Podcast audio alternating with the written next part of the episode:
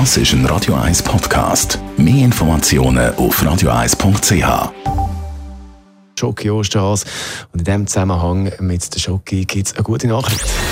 Gesundheit und Wissenschaft auf Radio 1. Unterstützt vom Kopfwehzentrum Irlande Zürich. www.kopfwww.ch Das ist jetzt ja mal eine Studie, die meisten von uns sicher gerne hören. Schoki ist gut für einen tiefen Blutdruck. Forscher in Portugal können anweisen, dass Schoki gut ist für den Herzkreislauf, für das ganze Herz-Kreislauf-System.